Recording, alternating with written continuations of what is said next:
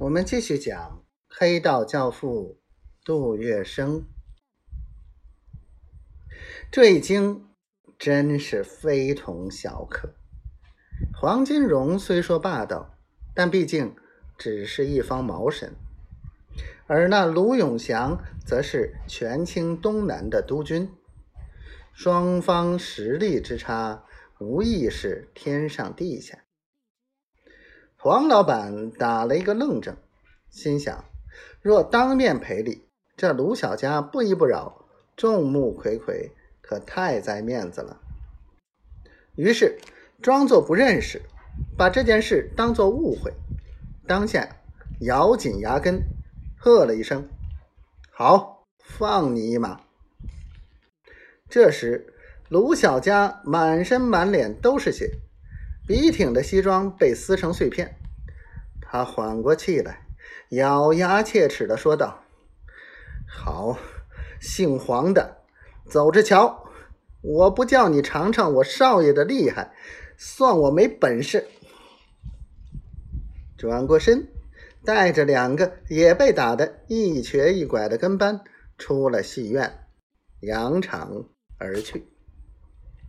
卢小佳和黄金荣为争陆兰春争风吃醋，以致斗殴的消息不胫而走，迅速传遍上海滩。人们估摸卢小佳不会善罢甘休，都在等待着看好戏。卢小佳挨了一顿毒打，当然他忍忍不下这口恶气，连夜跑回杭州，去向父亲。浙江督军卢永祥哭诉。到了杭州，他直奔督军府。府门前有两个兵士站岗，认得卢小佳，当即啪的一声行了一个军礼：“大少爷。”卢小佳也不答言，径奔客厅。卢永祥正在与郑秘书下棋，见状吃了一惊。小佳怎么了？卢小佳放声大哭，边哭边把被大流氓黄金荣聚众殴打的事说了一遍。卢永祥一听，火冒三丈：“这个马匹不过是法国佬的一条狗，我儿子再不行，也不到你白象人来管。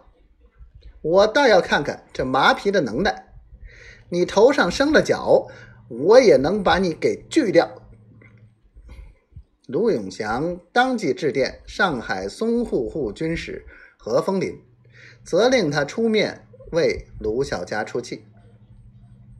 一九二二年前后，上海地区是皖系军阀卢永祥的势力范围，何风林名义上受江苏督军齐燮元的管辖。